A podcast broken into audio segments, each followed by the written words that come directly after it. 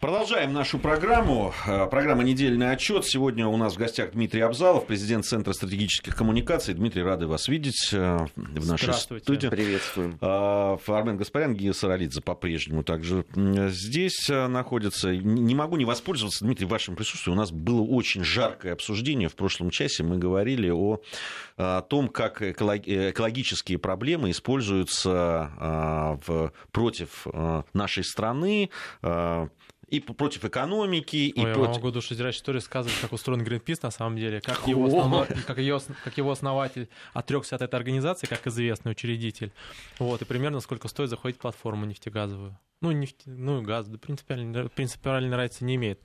Вот, это, конечно, душераздирающая история, и при разломную можно рассказать.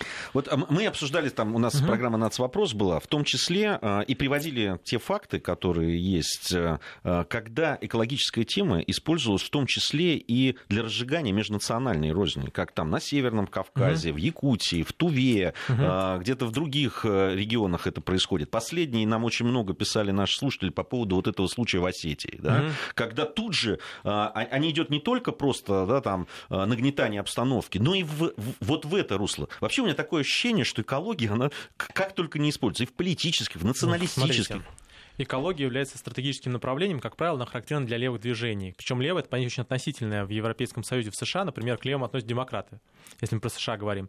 Кроме того, например, э, левые есть в нескольких итерациях, в том числе в зеленом, например, в э, Германии они представлены, в непосредственно и среди зеленых, и среди СДПГ. То же самое можно сказать, например, о французах. Вот Алант у нас как бы пламенный привет ему, привет ему сейчас от uh, штурмующих Лисейский дворец сограждан. Вот, а, поэтому а, там левая тематика всегда была. Нас обычно держали правой повесткой, то есть в, как бы вмеш, вмешались в разные дела, но на самом деле левая тематика была, была очень серьезная. Мы все стали позабывать, как на самом деле да, в свое время давили «Газпром» из экологии. Вот. А сейчас по линии USAID только на экологические проекты Российской Федерации они находятся на третьем месте с точки зрения реципиентов по тематике получения э, помощи. Причем речь идет не только о там, какой-нибудь Подмосковье, Москве, положим, э, Северном Кавказе. Я напоминаю, что с активистами экологическими встречался представитель э, Госдепа, в свое время, правда, они встречаются как бы не у нас, вот, э, из, э, например, из э, Сибирского федерального округа, который сейчас немножко обрезали, с Дальнего Востока, особенно, особенно с Урала, это там очень актуальная тема. Надо понимать, что вообще есть разные истории. Есть экологи, которые реальные экологи, которые страдали за экологию, которые как вообще-то стали инвалидами за экологию. Это мы так все позабывали, людей, которые там на муниципальном уровне закидывали коктейли Молотова. Вот, но реально такая история есть. А есть большая экология, которая является финансовой составляющей. Возьмем то же самое Greenpeace многострадальный. Вот, то есть у вас находятся две платформы, Сатойл Гидро рядом или, например, освоение Аляски, положим. Там, где у нас Трамп возобновляет прокладку э, своего многострадального нефтепровода по четвертому кругу. Вот добыча газа в какой-нибудь Северной Дакоте, Гринпис что-то на этих месторождениях не становится. Это при том, что а, там проникновение есть грунтовые воды, там вода хлещет, то это не актуально. Вот. А штурмовать приразломное можно. Это при том, что, например, э, в Северном море, в Арктике, э, в Северном море, например, там добывает и BP, например, на который на Deepwater Horizon ни разу Greenpeace не зашел. Что-то я не помню этого процесса.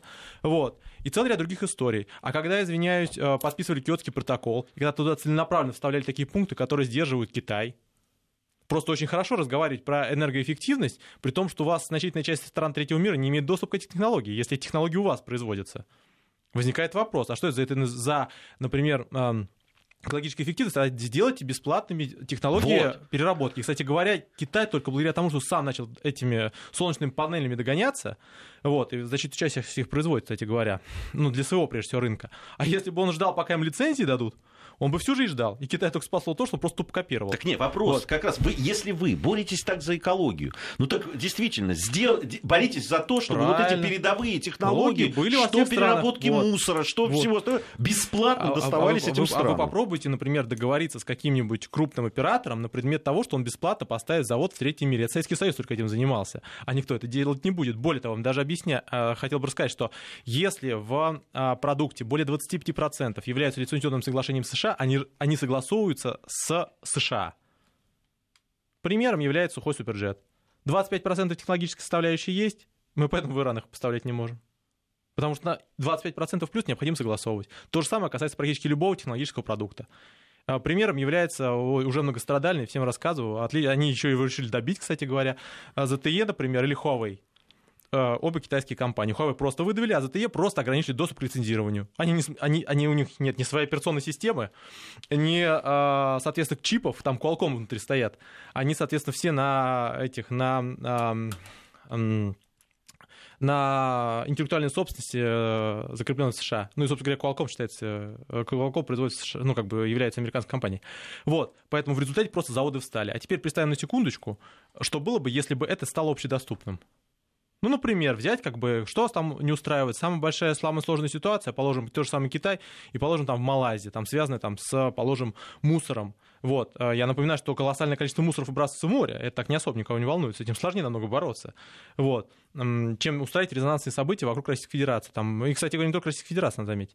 Вот. Э, возьмите, поставьте там заводы переработки. Хорошо, вам не нравится ситуация, например, с бесплатными лицензиями. Сделайте возможность э, предоставления кредита беспроцентного, например. У вас Всемирный банк есть, вот флаг в руки, занимается кредитованием развивающихся стран. Беспроцентный кредит, вот, который субсидируется мировым сообществом. Но на это никто и никогда не пойдет. Да я хочу посмотреть, это утопия в, глаз... в я хочу, хочу посмотреть в глаза тому советнику, который придет с этим Трампом к Трампу, он, наверное, в чем-нибудь в него кинет.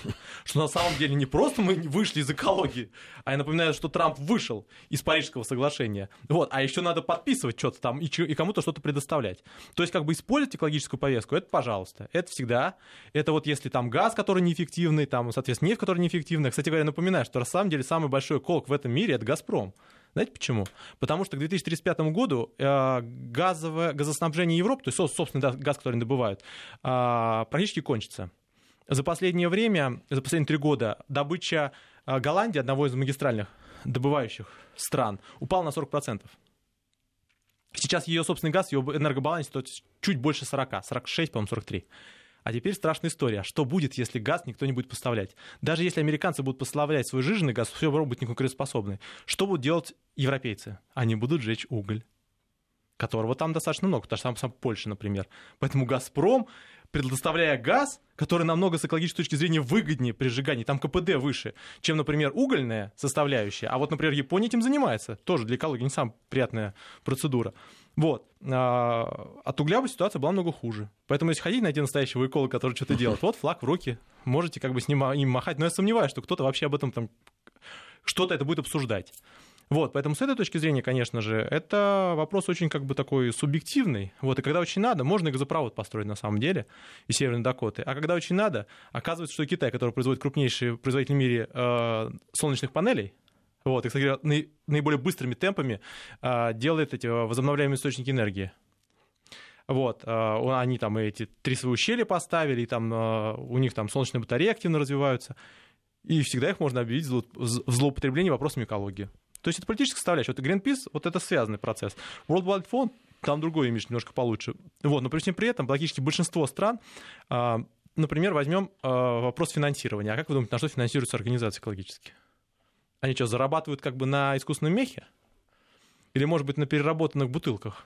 Нет, это пожертвование. Более того, конкретно в США этот процесс устроен в, плане, в плане этого, а, называется экологический шантаж. Вот вы приходите, например, крупнейшую корпорацию, типа ExxonMobil. Не нравится Exxon, приходите в Конако. Вот. И они финансируют, в том числе экологические организации. Greenpeace дает денежные средства в рамках, соответственно, социальной нагрузки. А это что за история такая? Вот. То есть это как бы в чем идея, что после этого как бы к, нему, к ним приходить не будут? Это первый момент. Второй момент заключается в том, что очень часто происходят какие-то процессы, которые как бы тушатся именно экологической составляющей. Вот. Это при всем при том, что там, например, там есть ВПК отдельно, в котором отдельная история в США, но там же никто там экологов на пушный выстрел не, не подпустит. Вы представляете захват завода Боинга экологической организации? Вот даже не гражданской части, например, военной части, но там просто всех могут просто как бы, стрелять на поражение. И это не есть хорошая новость. Поэтому экологическая тема, она очень популярна в развивающихся странах. Ее активно финансируют, активно используют. Тем более, что ситуация очень сложная во всем мире на самом деле. Мы производим колоссальное количество мусора, в принципе. И первичная переработка слабо развита. Даже в США, где, казалось бы, все отлично, а на переработку приходится менее 50%. И это при том, что они субсидируют в ЖКХ это направление, ставят ее ситуация в Северной Европе плюс-минус нормальная, там, может, в Австрии еще неплохая. Вот, поэтому как бы эта ситуация... Но у них очень... выхода, потому что точно уже ну, нет. Потому что им некуда, им некуда давать. Им некуда просто. Вот, поэтому это в Японии отлично. Почему? А куда им везти? Они за могут сделать все, что угодно. Поэтому с этой точки зрения, конечно же, эм, это очень резонансная тема, но при этом надо понимать, что вот за этой внешней составляющей надо нереально не упустить проблему, которая существует. Вот, это очень важная вещь. Э, э, э, здесь, здесь очень четко нужно отделить да, мух, мух от котлет и так далее. Одно дело экологическая составляющая и экологическая проблема, которая действительно очень важная. Я бы еще к ней прибавил просто вообще эффективное использование природных это богатств, которые есть. Да. Это, это одно, а использование этого для того, чтобы просто вышибать деньги или э, влиять просто на какую-то э, внутреннюю политику страны, это другое. Я в душераздирающей истории могу сказать, вот именно на региональном уровне есть, и не у нас, и не только у нас, но и за рубежом тоже. Истории рассказывали, когда определенные экологические организации тупо э, брали, устраивали акции экологические на небольшом уровне, там, например, перекрывали вход к заводу или, например, вход на полигон, или еще куда-нибудь. Вот. А в результате договариваясь непосредственно с производителем, потому что у вас завод встает, вот, причем как бы там э, есть отдельные группы, группы, там, которые, там, сказать, силовую составляющую обеспечат, эксперты и так далее подобное. Вот, это на, на, на низком уровне, это никогда не появится в федеральных СМИ, но такое там есть, например, в Польше, в Прибалтике очень распространено. Это очень такая как бы форма такого давления, так сказать. Вот, а, так очень используется. Но при всем при этом надо понимать, что экологические темы реально проблемные. Вот искать тех, тех активистов, которые на самом деле всю жизнь этим горят, они на этом умирают, на самом деле. Им угрожают. Они э, всю жизнь на это как бы положили. Они реально там живут, например, в этом месте. Вот э, отделить одно от другого это очень важно. Причем самое интересное, что внешний контур пытается сесть именно на первых. То есть э, и первые, настоящие первые, они как бы никогда на эти истории не идут. Потому что прекрасно понимают, что это дискредитирующий процесс. Ну, например, у нас был Химкинский лес. Где Чирикова находится? В Прибалтике. В общем, не только. С мужем. Вот, Она вопрос... там в митингах во Франции вот, активно да, принимала да, участие. Да, да, вместо того, чтобы стать с химическим лесом, там стать посередине трассы, например, или там как бы э, там ЖД, там расширение там у них было, вот, мешать. Вот где это все? А это, между прочим, все строилось на локальном протесте. Этот локальный протест тоже был востребован, позволял изменить саму трассу.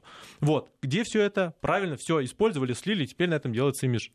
Проблема именно в этом. Проблема в том, что люди выстреливают, там, как делать там, как международную карьеру, а потом тот локальная проблема, которая реально очень важна, она остается просто. И все об этом забывают. Поэтому очень важно. Поэтому вот. активистов на самом деле надо искать, и очень на, важно искать надо активистов искать, локальные. Надо... Они должны быть привязаны обязательно вот к территории. Сейчас должно быть зарегистрировано российское, ну, оно сначала будет межрегиональное, затем, я надеюсь, превратится в российское природоохранное общество, которое должно объединить вот именно вот этих людей, которые, э, на которых и с опорой на них действительно заниматься экологией, а не политикой, э, в, вот в, в том смысле, в котором сейчас... Ну, и, вот на... и вообще надо прервать эту гегемонию и монополию международных э, э экологических организаций. Нет, надо, надо сказать, что у всех серьезных стран есть свои экологические организации. Они очень кусачие, они очень как бы агрессивные и правильно. И они, как правило, все входят, либо критикуют в общественные советы при министерствах природных да, ресурсов. Конечно. Вот у нас нормальный общественный совет появился только после ситуации, в экологической его части, только после ситуации с переработкой. Вот, ну там реально сидят такие люди, которые как бы предметно это знают. То есть они там могут сказать, почему это, например, а, сжигание без а, переработки, просто базовое, как бы неэффективно, почему необходима сортировка на нескольких уровнях. То есть это люди, которые имеют свои претензии, но могут предметно объяснить, что они имеют. То есть они могут сказать, почему это завод ставить можно, это нельзя, почему это распил, это не распил. То есть вот как бы это уровень профессионализма, она на самом деле очень важна. То же самое, что было, например, в этом, в, а, возьмем ту же самую Австрию или Северную Европу. Там изначально были все против мусоросжигающих заводов. А теперь у него целая инфраструктура выстроилась. Там стоимость квартиры, это лучший способ, кстати говоря, отметки эффективности, она в среднем столько же, сколько по э, городу. Почему? Потому что они там всю экологическую инфраструктуру вокруг выстроили. Они на этом заводе поставили, там, не знаю, капитание у них там есть какое-то, чуть-чуть такое, прям экологическое, там эти батареи налепили. Вот, и народ там как бы бегает, живет. То есть определенный тип потребления. Вы из слабости делаете сильную сторону. У вас экологическая проблема, а вы делаете из этого как бы центр там, экологического для, притяжения. Для этого, Дмитрий, должны быть люди, которым э, поверят. Для этого необходимо, во-первых, э, разбира... разбираться в этой теме, да. потому что у нас не разбираются еще на... и на федеральном и региональном уровне. Вот, вот до конца, на самом деле. У нас-то экологи, как бы, они очень из металлургии пришли, из всего остального, то есть, как бы, там есть другие проблемы. Вот. А второй очень важный момент, необходимо правильно работать с этими людьми. Самое самая простая вещь, что вы просто закрываетесь от них, и на них кто-нибудь сядет. Вы должны уметь с ними работать. Вы должны работать с людьми, которые, в принципе, готовы вас что-нибудь кинуть. Вот, потому что это очень правильное решение. Если вы им не можете объяснить, как вы, как вы объясните другим? Вот. И вот с этими людьми необходимо работать. Надо работать даже с теми людьми, которые не до конца это понимают, чтобы уметь это объяснить. А для этого нужны, на самом деле, ломы, лидеры общественного мнения, локальных сообществ и профессиональные составляющие, которые понимают, что происходит. Это очень важно, очень, это очень сложный ресурс не только у нас. Вот смотрите, что сейчас в, это, в, Великоб... в, это, в Париже происходит. Вот, давайте перейдем уже к тому, а, что там, происходит. Там, там уже сейчас самая интересная часть. Там перекрыли Елисейские поля. Да, ну тут вот сейчас газ, я, я внимательно смотрю там, Sky News вовсю, вот только что показывал, там прямые включения у них были. И, и да, там CNN тоже, ну, они не так, угу. надо сказать, э, э, много уделяют этого внимания. Я представляю, что бы они сейчас говорили, если бы это происходило, например, в Москве. А я напоминаю, что сейчас, например, в Великобритании происходит акция, она связана с тем, что прикрывают все перекрестки, все мосты на час. Это экологи тоже за то, чтобы более жесткие требования по выбросам были. Но есть такие подозрения, что будут говорить про Скрипалей. А то, что людям там, естественно, устраивают коллапс трехчасовой, четырехчасовой, представляешь, такое перекрыть перекрестки все. И все, и все домосты через Темзу. Причем не перекрывают их очень оригинально. Вот. И вот так вот люди как бы влияют. Вот интересная история, но про нее мало кто расскажет. Хотя с точки зрения как бы коллапсирующей составляющей для экономики это намного опасней. Как и, собственно говоря, перекрытие. Вы знаете, что они там перекрывают, э, вот, например, Париж. Вы в курсе, что они там э, проходы к нефтебазам перекрыли? К нефтеперерабатывающим заводам. Они там пускают через раз. А что там происходит в этих в заморских провинциях? Ну, заморских, так сказать, я французский манеж скажу. Вот, а там, естественно, на некоторых островах происходят там очень веселые вещи. Э, мне, э, у меня вопрос вот в связи с тем, что происходит сейчас в Париже. Э, ну, я напомню, наверное, Просто нашим очень слушателям... бы не хотелось как бы верить в такую ситуацию, но вообще там как бы турист страдает, поэтому как бы фраза по поводу увидеть Париж и умереть, она вполне-вполне актуальна сейчас. Я, я напомню, что начались выступления там, неделю mm-hmm. назад в связи с введением определенных, кстати, экологических да, норм, mm-hmm. которые приведут к по удорожанию бензина. Ну, это налогообложение да. непосредственно акцизов. Вот, и, и после этого начались начались вот это введено. движение а, а, людей, которые желтые одевают жилетки, желтые да. жилетки, да. Один раз было, там даже погиб человек один, угу. но не от полицейских, угу. надо сказать, угу. а там просто женщина испугалась, они угу. бросились на нее стучать угу. ей по машине, она была с ребенком, угу. и она просто нажала на педаль газа и угу. просто одного из э, этих митингующих э, задавил. Сейчас э, очень серьезная ситуация, угу. причем я хочу вот, чтобы здесь нашли хоть одно различие, да, с тем, когда у нас говорят. Значит, э, полиция говорит о том, что 6 тысяч или там 8 тысяч вышло. Численность. Э, да, численность, да. А, значит, СМИ говорят о 35 тысячах. Значит, э, Второй разгон применения силы. Да. Полиция говорит, что не применяет, не применяет сил непосредственно. Этих, да. Ну, и там много вот этих вещей, которые... Что-то я сейчас не Но ну, слышу. Обычно все вот это идет в описи к любой акции в России. Да, Несоответствие численности, да, чересчур жесткие меры, рыдания пострадавших и так далее, и так далее. Падение рейтинга, который есть у Макрона, самая да. низкая, по поводу как бы жестких требований. На самом деле, эта история еще идет с Бенуа если так разобраться, как раз по жесткому разгону еще с мая прошлого года. Вот. Э, проблема-то в другом. Я еще могу вообще поназывать массу акций, которые сейчас происходят, и вообще как бы на них кому всем перпендикулярно. Ладно, бог не мы забыли уже Испанию с Каталонией. Они там вообще недавно праздновали, э, соответственно, годовщину, э, недавно праздновали очередную годовщину референдума. Вот. А, есть, например, а я напоминаю, что в Европе, в большинстве стран, например, в той же самой Франции и Великобритании, запрещено проезжать через толпу и вообще как-то продвигаться. Вот если у тебя толпа стоит, все, ты обязан поставить машину. Вот. А, а извините, пожалуйста, давайте вспомним Бельгию, еще на этой неделе. Вы знаете, что они там делали? Они взяли, стали закидывать полицейские участки, полицейские, которые пришли, э, этими э, указками э, отодвигать вертолеты, ну, просто слепить в пилотов, им приходилось отодвигаться дальше. Как бы это что такое? Это, я напоминаю, та самая Бельгия, в которой происходили как бы э, восстания массовым составляющей. Нам кто-то про это что-то говорит, ну, вообще говорит, но что-то как-то все, наверное, тоже думают, вряд ли покажут в полном объеме. Вот, то есть поэтому, а знаменитая история с Болгарией. Люди вышли, самый большой митинг был по, после ситуации ЖКХ. А знаете, почему ЖКХ повысилась в Болгарии на 20-30%, а в, в моменте более 50%? Потому что Болгария отказалась от строительства Южного потока стоимость газа для них выросла значительно, ЖКХ поднялось, люди вышли на улицы. После этого Бойко Борис почесал голову, говорит, блин, надо строить Южный поток. Давайте через Турецкий сейчас проведем. А ничего, что эти выступления были, хоть кто-то сказал о том, что он был связан с тем, что отказались строить Южный поток, на который давили Европейский, Европейский Союз, как, собственно говоря, Бойко Борисов признался.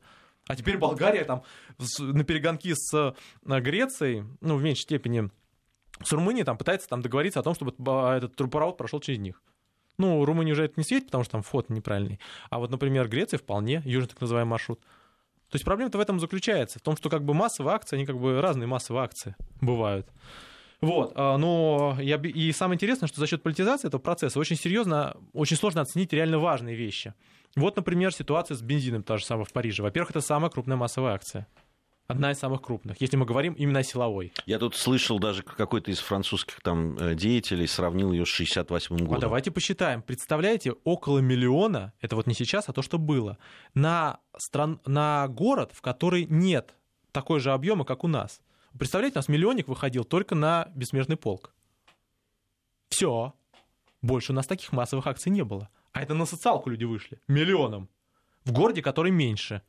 Это то же самое, что у нас вышло бы 2-3. Это люди, между прочим, которые готовы были бросаться. Они там, они с самого начала здесь призывали штурмовать. Причем они призывали, там их там сотни тысяч, около миллиона их как бы в соцсетях, ретвитнуло еще пришло. Это причем с, уча, с учетом погоды, со всем остальным. У нас погода хорошая мае была. Вот. И это вот это массовые акции. А помните, все у нас там был этот парад мира, марш мира после, соответственно, ситуации с Украиной. Еще вот до всех этих историй, когда они еще ходили. Вот, там было сколько, 10-8 тысяч? И это все, это было просто как бы крик души. Давайте что-нибудь делать. Это при том, что Российская Федерация военных действий не вела никаких. Вот. Не идет особо. Вот, поэтому проблема заключается именно в этом. Проблема заключается в том, что вы как у вас миллион, хорошо, этот э, референдум в э, Каталонии миллион. И они уже постоянно там этим миллионом ходят. И для них это действительно большой объем, если мы берем по отношению к населению, к тому же Каталонии к самой. Вот. Это что, кого-то так особо волнует? Нет. То есть проблема-то в этом заключается. Проблема заключается в том, что мы за этой историей как раз за политизацию этого процесса не видим разницы между каким-нибудь там, не знаю, мероприятием положим, по Тибету на тысячи и миллионами, которые люди вышли на ЖКХ. И они не уйдут отсюда, потому что цена на нефть, конечно, упала, но может вернуться. Мы, мы сейчас продолжим. Э, мы продолжим. Э, у нас новости, реклама, затем продолжим. Недельный отчет. Подводим итоги. Анализируем главные события.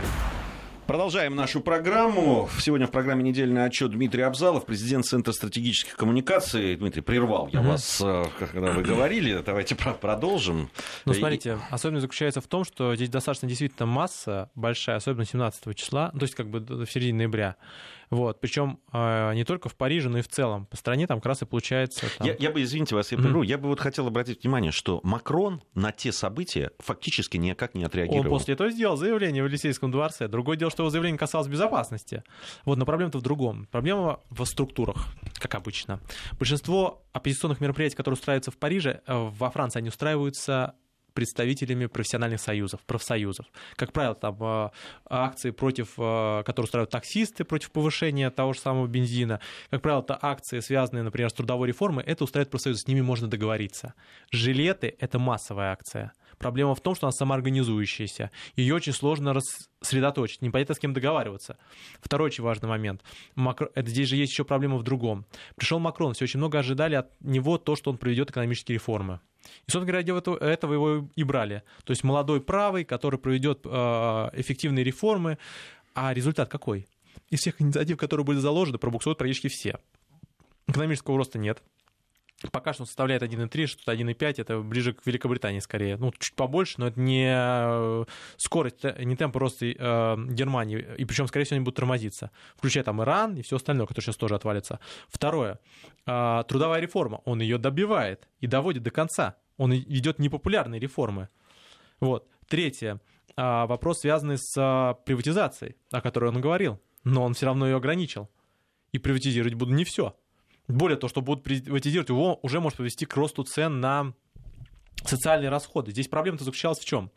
Народ-то еще не так больно выстав, а, как бы выходил, и это при том, что рост во Франции достаточно большой. То есть с начала года у нас бензины выросли примерно 15%, дизеля, дизельное топливо, которое, кстати, стало основной проблемой, это тоже нефтепродукт, как известно, на 23%.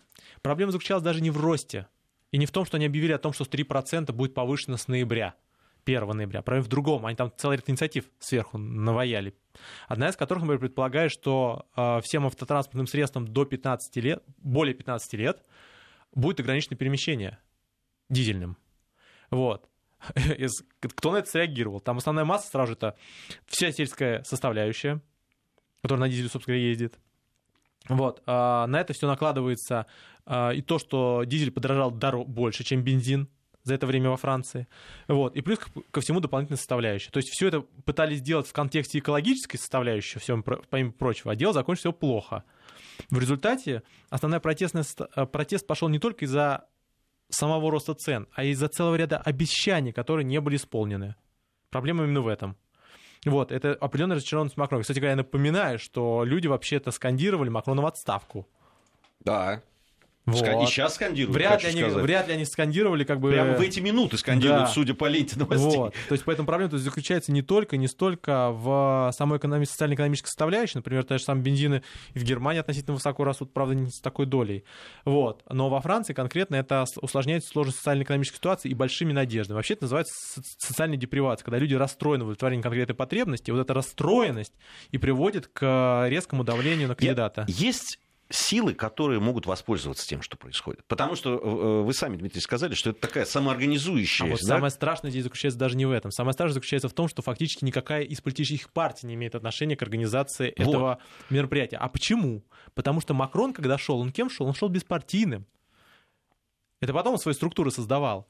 И он разбил, были разбиты левые, которые должны были этот протест подхватывать на самом деле. Алан их окончательно дискредитировал. Правые, конкретно с республиканцы, они тоже серьезно ослабли. То есть, на самом деле, оппозиции не осталось. Это к вопросу о том, что если вы забьете э, профсоюзы и забьете, соответственно, политические структуры партийные, то у вас протест никуда не уйдет, он просто будет несистемным. Вот вам несистемный протест, знакомьтесь, вам необходимо договариваться с такими вещами, как Facebook, Twitter, и другие замечательные мероприятия. Ну а что мешает сделать этот протест системным? А что для... мешает рано или поздно каким-то политическим вот, силам они же могут ну, в хорошо, этом движении? Он возник как общественное там и как самоорганизующийся. Ну вот сейчас, но, но... сейчас основная борьба пойдет за попытку встать во главе. Вы заметите последние заявления всех политических партий, политических групп, особенно левых, по тому, что мы тоже поддерживаем, мы тоже выйдем. То здесь проблема еще в следующем. А, это можно использовать как политическую составляющую, взять с этим пройти. Но партии почему боятся сейчас возглавить этот протест? Потому что это люди уже идут не просто проходить, они идут штурмовать Елисейский дворец. То есть они уже идут силовой составляющей. А, кстати, вот еще одна параллель. Им же запретили, им не дали возможность э, э, провести митинг там, где они да, хотели. Да а они стали прорываться, Да. Нет, они, то есть на самом деле это к вопросу о том, что если системным процессом не работает, то люди просто начнут как бы жесткие составляющие. А уже возглавлять очень сложно, потому что легко возглавить протестное движение. Но когда у вас движение уже превращается в погромные протесты, то есть когда людям уже важно как бы, сам, ну, как бы самой силовой составляющую, вот это одна ситуация. Плюс ко всему, как бы все боятся на себя брать ответственность, потому что не смогут это контролировать. Ну хорошо, завтра, например, организатором этой акции станет, положим, те же самые левые во Франции. А что будет делать с людьми, когда там, э, например, там 20 тысяч прорвутся к Елисейскому дворцу, они на себя ответственность возьмут? Они могут вообще их как-то контролировать? Это, а, это к вопросу об арабской весне. То есть вы можете начать все что угодно. Вопрос в том, как вы это будете потом контролировать, как вы это продолжите. В этом основная проблема. Проблема заключается в том, что люди выступают еще против партий как таковых. Вот, но а, возвращаясь к общей составляющей, возвращаясь к тому, что почему-то никто сейчас Франции не говорит, что необходимо договариваться, что на самом деле цены на энергоносители необходимо снижать, что вообще, а в чем проблема-то энергоносителей, цены на энергоносители? А в том, что вы взяли, заткнули Иран. Вы Ирану, за счет Ирана, повысили цены в течение нескольких месяцев, держали на пиковых значениях. И что Франция в это время говорила? Ну, мы против, мы здесь подумаем, как создать альтернативный механизм. Возьмите, распишитесь эти выступления ваша непосредственная заслуга. Вы отказались воевать за свои права в Иране. Вот, возьмите, вам немножко снизит ситуацию в ближайшие месяцы за счет того, что как бы все, остальные-то тоже поняли, что как бы Иран будет э, давить до конца, и все нарастили добычу. Мы нарастили, э, соответственно, американцы, но это не так интересно, потому что на свой рынок в основном работают. И, что важно, Саудовская Аравия. Но сейчас они поймут, что Ирану дали 180 дней и начнут снижать добычу. И любое высказывание, заявление о том, что там ОПЕК плюс очередной, в очередной раз договорился все-таки снизить добычу, а не повысить на 1 миллион, как мы, договор, как мы договорились до этого, чтобы компенсировать иранские выпадения. Вот. И цены опять пойдут наверх. И вопрос будет заключаться в том, что как бы кто в этом виноват? Господин Макрон. Потому что если ты хочешь воевать за свои национальные интересы, то ты воюешь за свои национальные интересы. А если ты хочешь делать вид, что ты воюешь за свои национальные интересы, добро пожаловать на бензиновый ад потому что эта проблема связана не только с а, стоимостью цен на а, энергоносители. А, в себестоимости бензинов очень большая составляющая, особенно во Франции, это акциз, налогообложение дополнительное. Оно, кстати, намного выше, чем у нас. Вот. И в США достаточно большое. А зачем необходимо было акцизами дополнительно обкладывать нефтепродукты? А это потому что проблема бюджетной составляющей. Деньги нужны. Потому что ваши компании, которые могли заработать эти деньги, между прочим, создать рабочие места на территории Франции, вышли из Ирана, включая Тоталь, который там нефть собирался добывать. Сюрприз, нефть, ту самую, из которой бензин делается. И Франция, между прочим, покупала иранскую нефть, я напоминаю. И наши как бы американские коллеги единственная стране, которая не сделали исключение. Греция исключение сделали.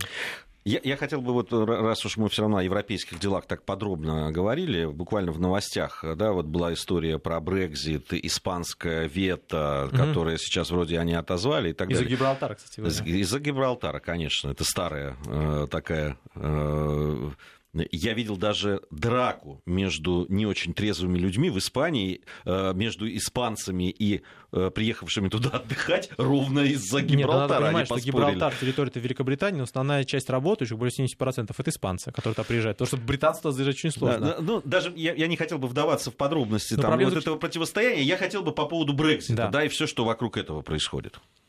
А, ну, появились Скрипали, значит, Брекзит совсем тяжело с ним стало все. Причем появились как бы эти эти вальсирования под тем же самым э, мостовым, ничего нового не появилось. Реплика появилась а, с а, самого а, пульверизатора, то есть самой а, емкости, не само емкость, а реплика. И душераздирающая история Бейли, как, как бы он зашел, не отравился, какой молодец. При том, что как бы до сих пор там таймлайн, таймлайн не выстроен. Ну, все мы знаем, что как бы они были в то время, как бы, когда уже Скрипали ушли. Ну, там целый ряд вопросов. Ну, почему? Зато видео с пафосом да. показали. Так, проблема, такая проб... же. Как... Это тоже самые, те же самые нарезки, которые там были, просто они не допоказали. То есть ничего нового они там, они к Скрипалю к ручке не подходят никак. Они рядом с домом не находятся. То есть, как бы они находятся рядом с домом, там рядом с домом весь Солсбери находится, если так разобраться по-хорошему. Вот, есть, такой, про... такой великий, огромный да. город. То есть, что... то есть, там основные вопросы казались не это, там основные вопросы. Объясните, почему, если в 9 часов вышли Скрипали из дома, и положим даже с 10 до там, часу, там пребывали э, представители ГРУ, как они могли намазать ручку, а Скрипали после этого не возвращались домой вообще? Это что они, это вот где произошло? Это как произошло? Вот технологически нет, пожалуйста. Они выходили, схватились за ручку. В это время ручка была не намазана, потому что их там еще не было. Они вышли, пошли дальше гулять. В 10 часов приехали, как бы, а, после 10 приехали на, как бы, бравый спецназ. Вот, что-то там сделал, причем ни одного факта и доказательства нет, при том, что видео на непосредственной территории, эм, э, на самой улице, где Скрипали проживали, есть, а их там нет мы что, взломали видео какое-то? То есть остальные не повзламывали, а вот это взломали. То есть проблема там заключается именно в этом. Проблема в том, что даже если там кто-то и находился, предположим. Я не всегда могут сказать, что основные э, доказательства еще пока не предоставляются, вот, чтобы не помешать так, следствию. Так проблема в том-то и заключается. В том, что сейчас закидываются не основные доказательства, говорит о том, что их нету пока что. Если бы сейчас у Мэй, сейчас у Мэй реально проблемы. У нее, соответственно, вот у недоверия будет в следующем году, даже, скорее всего, возможно, в этом году будет голосование, голосование. И против нее уже выступают радикально правые и, радикаль... и обычно левые, типа Корбина и типа Бориса Джонсона его, ему, ей вотум недоверия может высказать своя партия. Она, замминистр, она бывший глава министра МВД. Сейчас самое время вытащить свои козыри потому что потом уже ходить будет не в чего. Как бы эта вся история закончится, может, в ближайшие месяцы. Вот, самое оно, вот выйти, как бы скрипаля поставить, там, показать, вот это же все. Самое оно. Но что-то никто ничего не показывает. Отсюда вызывает целый ряд вопросов. Первое. То ли Мэй хочет опять переключить внимание всем дружно, чтобы заткнуть и Корбана, и э, Джонсона, чтобы они обсуждали вопросы Скрипаля, а не Брекзита, который заваливается. Еще заодно как бы подкинуть эти дрова в топку ОЗХО, которые, соответственно, на, это, на этой неделе у нее была ассамблея, точнее заседание, в котором как бы э, утвердили дополнительное финансирование уникальной комиссии, которая будет определять виновных. То есть история именно в этом. То есть попытка опять переключиться. И в пользу этого говорит контент, который нам вытащили ни интервью, ничего. BBC просто про, э, про э, полицейского сняла, сняла репортаж непосредственно. И все, ни основные вопросы никак не отвечены не были. Зачем, как можно было найти у, э, тот же самый пульверизатор в упаковке? Смысл был ее упаковывать промышленно. Второй момент. Где конкретно это было найдено? У вас на это было несколько месяцев. Ни один из там трех базовых вопросов не отвечен.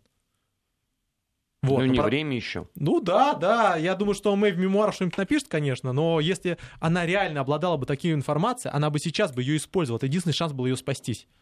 Отсюда логичное э, предположение, что такой информации нет, она вышла лучше, что не есть. Ну, может быть, она все бережет на последний момент. Да, вот да, когда да. вот они соберутся, да, вот он да, недоверие, да, то вот она покажет, да, вот смотрите, да, вот, да, вот так, и так, вот. Так он уже собирается. У нее из, из Кабмина у нее вышло сначала, сначала там более трех человек, теперь более 4-5, ну, смотря как считать.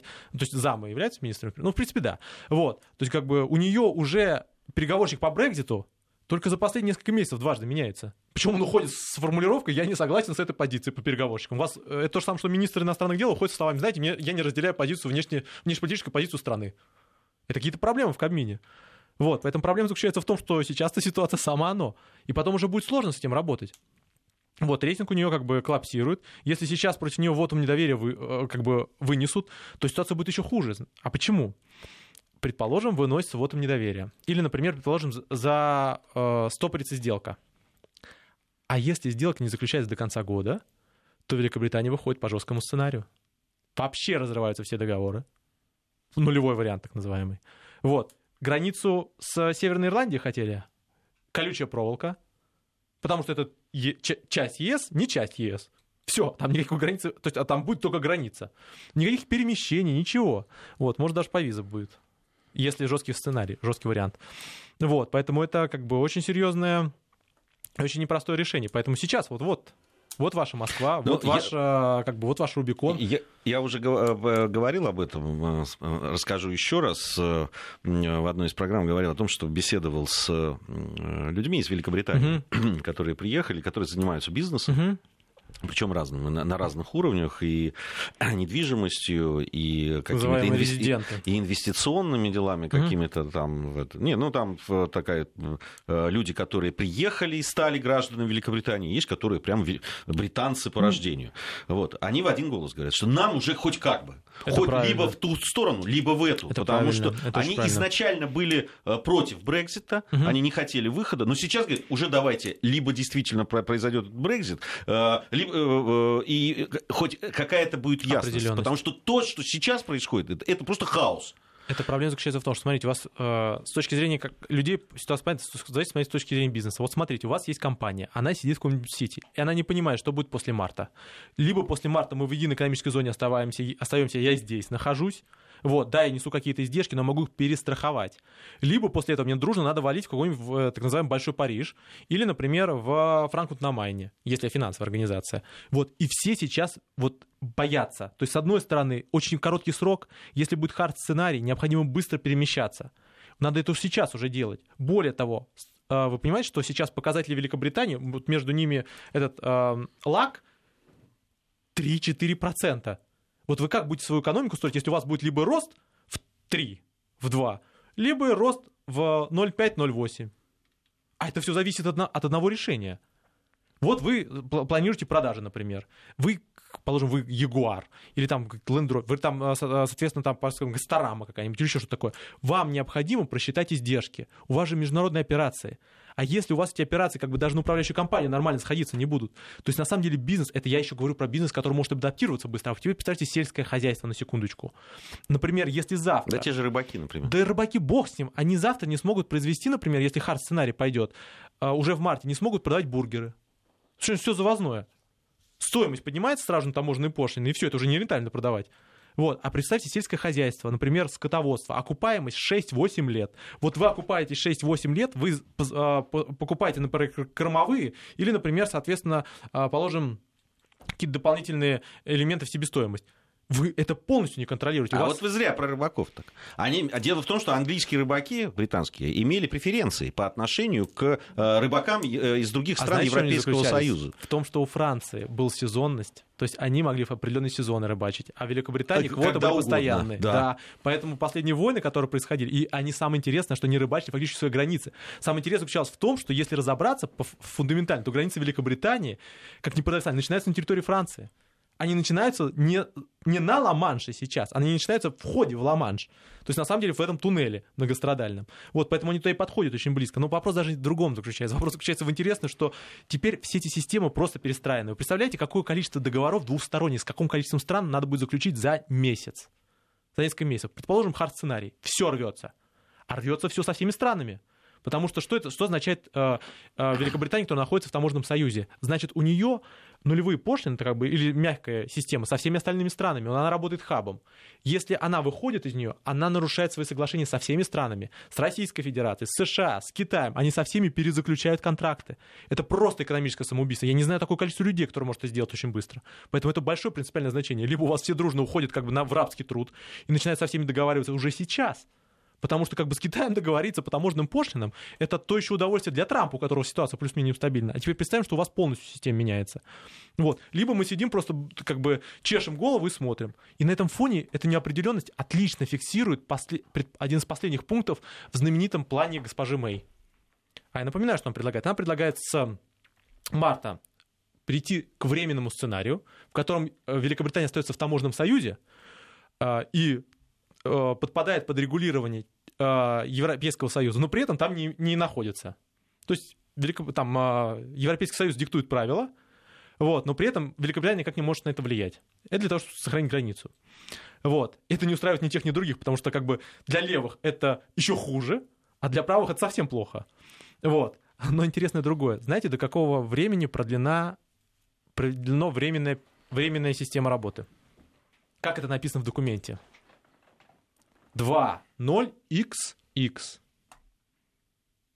Переводя на русский язык, они могут выйти оттуда хоть в 2099 году. Это вот как бизнесу так решать? Но зато к этому моменту можно все бумаги абсолютно подготовить, не торопясь. Да, уже на китайский язык перевести, потому что у нас станет большой правительство Китая. Вопрос в другом заключается. Представляете, как бизнес у них в документе генератор случайных чисел вставили. XX, что это значит? Хорошо, мы выходим через месяц, а может через год, а может через 500 лет. Ну, через 500 нет, а через 70. И что это такое? Вот как это вот? Это кто такие договора заключает? Я вот не знаю таких людей. Представьте, такое договор, договоренность, там, не знаю, там по ядерному сдерживанию, там СНВ-3, там, или там этот новый старт, который будет. То есть мы, типа, мы договариваемся, но действие этого договора, например, оно произвольно, каждый год решается. Вот мы крутим барабан, вот там какое число выпадает, вот от такого года и работаем. И вы спрашиваете, что бизнес удивляется. А бизнес не понимает, эта ситуация еще хуже. Причем самое интересное здесь, самое интересное еще другое, это вишня в этом замечательном торте.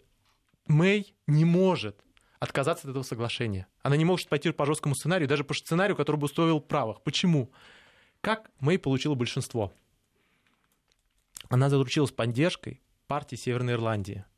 Если она отойдет от концепции границы, то есть если она ужесточит требования, у нее развалится коалиция. И тогда будет совсем плохо. Поэтому она и маневрирует. Ей надо и границу оставить, и выйти. И поэтому ей объяснять, как бы, что нельзя выйти, как бы, тут либо вы мягко, то что отменяйте референдум. Вот. И Конституцию, собственно, кстати говоря, между делом. Вот. Или, например, жесткий сценарий идти по, мини, по, по, по имени Джонсона. Но вот этот промежуточный сценарий, он хуже для всех. Он хуже в том числе для Северной Ирландии, потому что она вообще не понимает, что будет в ближайшее время. Представляете, что у вас основная часть территории, как бы, на самом, я, э, самое интересное даже другое по, по Белфордским соглашениям граница должна быть прозрачная. То есть если вы выходите нормально по жесткому сценарию, то и создаете границу, то вы нарушаете соглашение перемирия в Северной Ирландии. Не, ну я на самом деле еще при Брекзите не забывал бы про Шотландию. Которые сидят нет, и, нет, и ждут а, этого. А, нет, они больше всего недовольны, это было очень классно. Там выступали, выступали, там представители Шотландии говорят, мы вообще не поняли ничего. Чем мы обсуждаем Северную Ирландию? У нас Шотландия собирается. Они реально собираются на следующий раз после этого выходить. А теперь им дали не, тоже неопределенность. То есть они должны выйти из системы Европейского Союза для того, чтобы Шотландия заявила о том, что ах, вы вышли, тогда мы в Европейском Союзе останемся. А им теперь сказали, ребят, до конца этого века вот, вы будете сидеть э, и не знать, выйдем мы или нет. Они референдум собираются в 22 году проводить. В 21-22, зависит, как пойдет. Вот. Это просто, это, это очень смешно и очень интересно само по себе получается. То есть на самом деле э, это уникальная ситуация, при которой вам подвешивают неопределенность бесконечно. Вот. Это такая новая политика. И на, на, на этом фоне опять Скрипали, на этом фоне замечательные, кстати, э, там анонимус выложили да, там, сведения про то, как Британия платит за противодействие России кстати, всяческим говоря, отметить, троллям. Там, там, кстати, следует отметить, что там есть закрытая часть, она, кстати, достаточно интересная. Это не, не Фэнси Бир выложили, а вот сюрприз-сюрприз, там, кстати, много чего интересного еще выложили. Вот, а еще официальная составляющая, бюджет Великобритании. Они финансируют в том числе проекты в Средней Азии. В Средней Азии они а, а, проекты финансируют а, на в нашей Средней ну, то есть в, России, э, в постсоветском пространстве на 2 миллиона. Там вопрос связан с питьевой водой, с экологией, со всем остальным. Возникает вопрос, где Великобритания, например, находится, где Киргизия? Ну, это традиционные сферы интересов. У нас русский Туркестан. Они да. тут, не Очень новые, быстро вот, время прошло, Мне друзья. просто хочется, хочется посмотреть, как мы будем рассказывать, что, знаете, ребят, у нас денег нет на Брекзит, но мы 2 миллиона зальем в Киргизию. Спасибо большое. Э, спасибо. Продолжим. Абзалов э, Дмитрий у нас был в гостях. Надеюсь, в следующий раз придет, еще поговорим. Очень много интересного.